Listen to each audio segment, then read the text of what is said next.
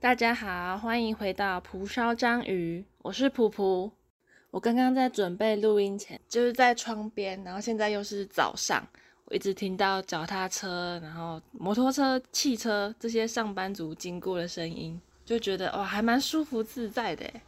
平常在学校的租屋处那边，算是一个蛮偏僻乡下的地方，我自己觉得。然后有时候你又会觉得那边有点安静过头了。有一种很孤寂的感觉吧，就是这几天回到家里，然后每天早上听这些声音，忙碌的声音，就觉得心情好像比较愉悦。反正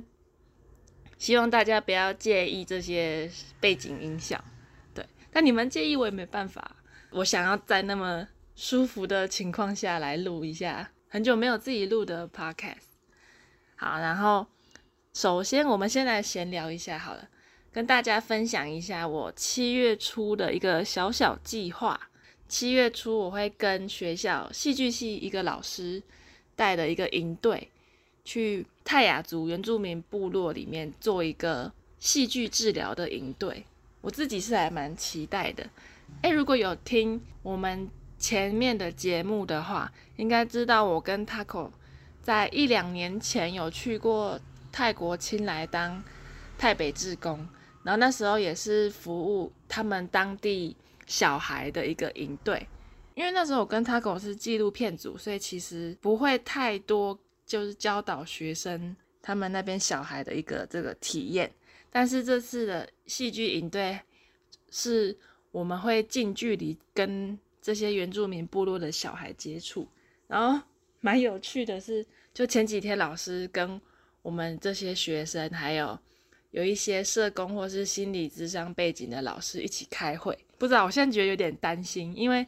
照这样开会听下来，我觉得好像泰雅族原住民部落的小孩好像会蛮多肢体接触、肢体碰撞或是一些比较危险的一些行为，就比起我我之前去台北志工的，就好像会比较危险，但。这些都还是未知数，反正就是等七月初营队带完，然后等我平安归来，再回来跟大家分享这个营队的体验。这学期其实一直都是处于一个蛮忙碌的状态，忙碌的这个状态底下，好像也没有什么特别的事情发生。我还是来推荐饕客几本我这学期读过。觉得还蛮不错的一些书。第一本我想推荐的是野坂昭如的《萤火虫之墓》，大家应该对《萤火虫之墓》这一部动画都蛮熟悉，也应该都看过吧。我在看这一本书前，我其实不知道，原来《萤火虫之墓》这一部动画有原著，我以为它就只有动画而已，然后没有原著，没有书这样。后来发现。看完书之后，再去看动画，就会看出一些蛮细节的东西，因为它改编的我觉得算蛮好的。这一本书有分好几个章节，就它不是只有萤火虫之墓，后面还有一些关于也是日本二战之后的一些重建的虚构，算是虚有一点虚构的故事吧。我那时候看完文字之后，再去看动画。就有感受到一种主角，也就是那个哥哥，他对于该如何选择的一种煎熬跟痛苦，就像是剧中主角哥哥，他那时候带着妹妹住到亲戚家，但后来他们被亲戚受到一些言语上的侮辱，就会开始选择说，到底是要寄人篱下，没有尊严，但是能温饱的活着。还是要露宿街头挨饿，但是能算是自我做主的这样活着呢？我对于这个选择一直蛮印象深刻的，因为我从小到大看这部动画的时候，我妈就会一直跟我说，为什么那个哥哥就不能忍一忍，忍到自己足够成熟之后，再从亲戚家搬走，他反而就是意气用事，然后一下子就。带着妹妹到防空洞，然后也不替妹妹着想。这样，我之前是蛮认同我妈这种想法的。但后来如果站在哥哥的立场想的话，他前面已经经历了那么多事情，他感觉自己就是一个被丢弃的人，然后还要在亲戚家受这些言语上的侮辱。我觉得如果是我的话，应该也会没办法忍气吞声，然后为了自己的尊严吧，就带着兄弟姐妹离开也说不定。然后第二个，我觉得该如何选择的煎熬是在剧中有一段是。当敌人的炮火攻击的时候，哥哥反而是一直往村落的方向跑去。那一段我在我小时候看动漫的时候，其实没有特别的印象深刻。但后来看书之后，发现这其实是一个蛮蛮可怕的事情。敌人打过来的时候，村落村民都是顾着往防空洞的方向跑，但只有哥哥。他是跟村民反方向的，他要回到村落，他才可以去村落偷那些食物，然后让自己跟妹妹都可以存活下去。这是一个蛮可怕的想法。哥哥跟妹妹在防空洞，如果他好好的去找一些零工打工的话，或许可以安稳的过生活，但可能也还是会有一餐没一餐。但是他哥哥却选择用一种。冒着生命危险，在战争中算是趁火打劫的方式吧，然后让自己跟妹妹不挨饿的状况，但他可能随时会丧命。第三个选择，我觉得也是蛮考验人性的吧，就像是日本战争文学里面都有提到说，有很多的兄弟姐妹，可能姐姐或是哥哥。他们都会想要，都曾经有过可能想要抛下自己弟弟妹妹的想法，就是到底是自我保命重要，还是要为了避免受到良心谴责，选择继续照顾与自己有血缘关系的人？战争中自己都顾不了了，然后如果还得顾比自己弱小的兄弟姐妹，似乎也是蛮两难的选择。人类到底是为了什么？然后才开始这样互相残杀，让一些无辜的人被迫要做出这些两难的决定。在这之中，老师还有推荐一本，应该大家都有看过，就是太宰治的《人间失格》。我之前看这一本书的时候，我还不觉得这一本书跟战争有相关，但其实老实说，这一本也是反战文学的一本文学作品。在看《人间失格》的时候，你会感受到一种很颓废、消极的感觉。但是，这种消极的不作为，在某种意义上，其实也是积极的反战心态。因为他们可能知道，他们一时的反抗不能带来马上很及时的改变，但或许时间线一拉长，这一些消极还有堕落的态度，才能让那些上位者看到。能让他们知道他们做了错误的决定吧。在课堂的讨论上，其实老师还蛮常提到说，战争那些幸存者、生还者都会有愧疚感这件事情。我那时候还不就是不了解为什么你都幸存下来了，为什么要怀着愧疚感？后来去查了一些资料，才发现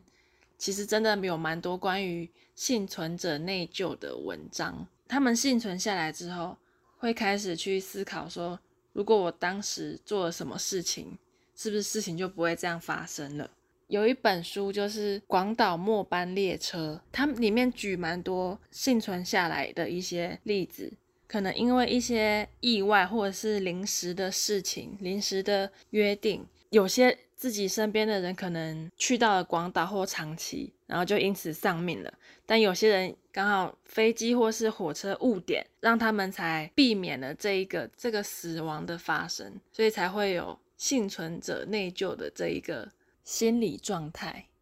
但是我觉得这些幸存者其实是蛮重要的，因为他们就像是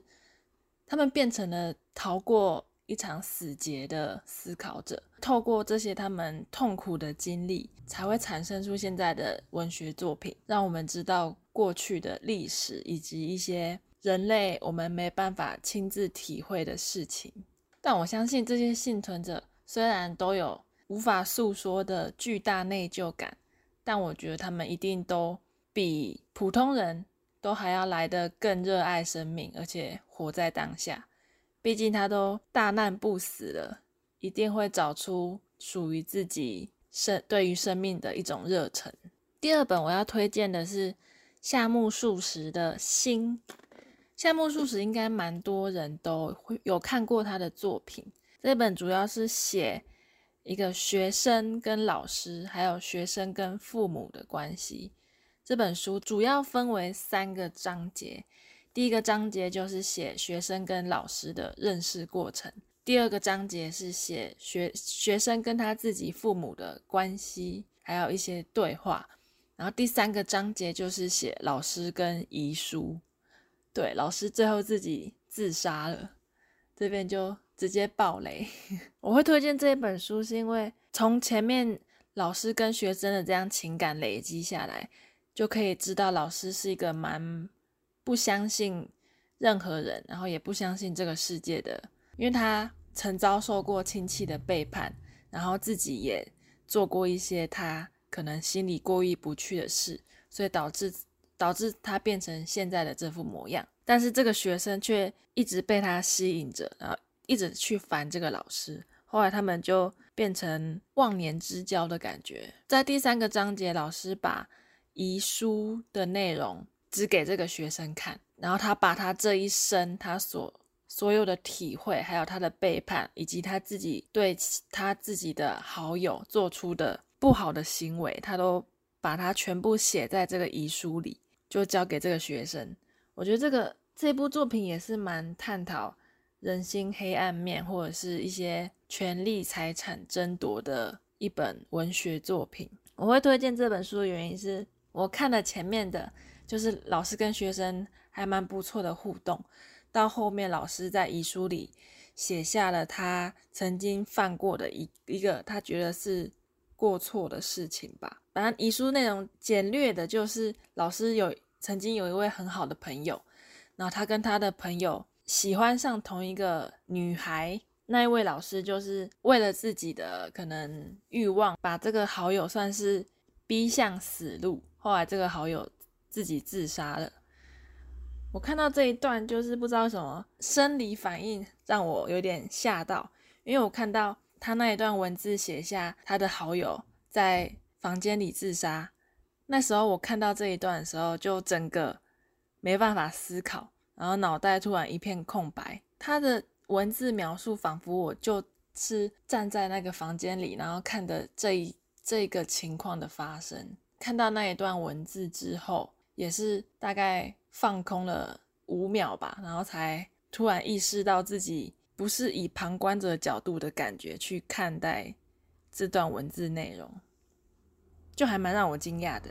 所以还蛮推荐大家，如果对人性或是人类的行为有兴趣的话，可以看看这一部作品。最后想推荐大家一本比较像是随笔小说，是苏珊·桑塔格的《旁观他人之痛苦》。没错，也是跟战争有关。我之前在选这本书的时候，以为它可能也是写人性或是人心。相关的一些议题，结果后来看了之后，发现它比较像是在写摄影还有战争的一些关联。摄影就基本上是我们常常透过荧幕或是一个摄影镜头去看待一个痛苦的事情发生，但是我们真的有怀着那种同情心或者是怜悯的心态去看待这件事情吗？还是我们只是以旁观者的角度去观看这个事情，作者也有提到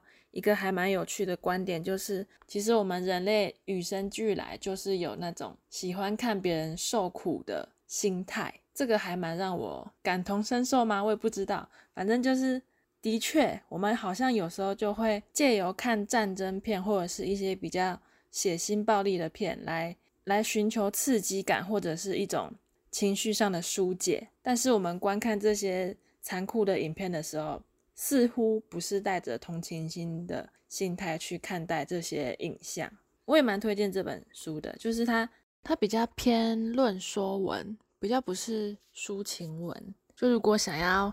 好好了解可能摄影跟战争的人，可以翻翻这一本书。今天大概就介绍这几本书，有看过这几本书，或者是对这几本书有兴趣的话，